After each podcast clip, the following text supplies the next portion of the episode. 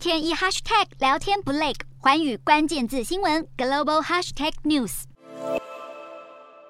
在香港维多利亚港边，这栋呈现不规则造型的建筑就是香港故宫。从筹备到落成，历经五年的香港故宫，在二十二号正式开幕，七月二号起将对外开放。在开幕展上亮相的是来自北京故宫博物院的超过九百件文物，展期从一个月到十二个月都有。当中由宋代五大名窑之一定窑烧制而成的白釉海耳枕也来到香港故宫展出。由于北京故宫出借丰富的展品，香港故宫馆长强调，与北京故宫的关系。是我中有你，你中有我，但香港故宫并非北京故宫的分馆。而北京故宫院长王旭东则说，在香港回归二十五周年之际，香港故宫是中国送给香港的重要礼物。即将在六月三十号离任的香港特首林郑月娥出席主持香港故宫的开幕仪式，而且在致辞时全程讲中文。林郑月娥表示，这是她卸任前最后一场公开活动，也为她四十二年的公职生涯画下完整句号，增添光彩。只是就连至此也脱不了北京当局口中的一国两制，似乎又让文化染上政治味。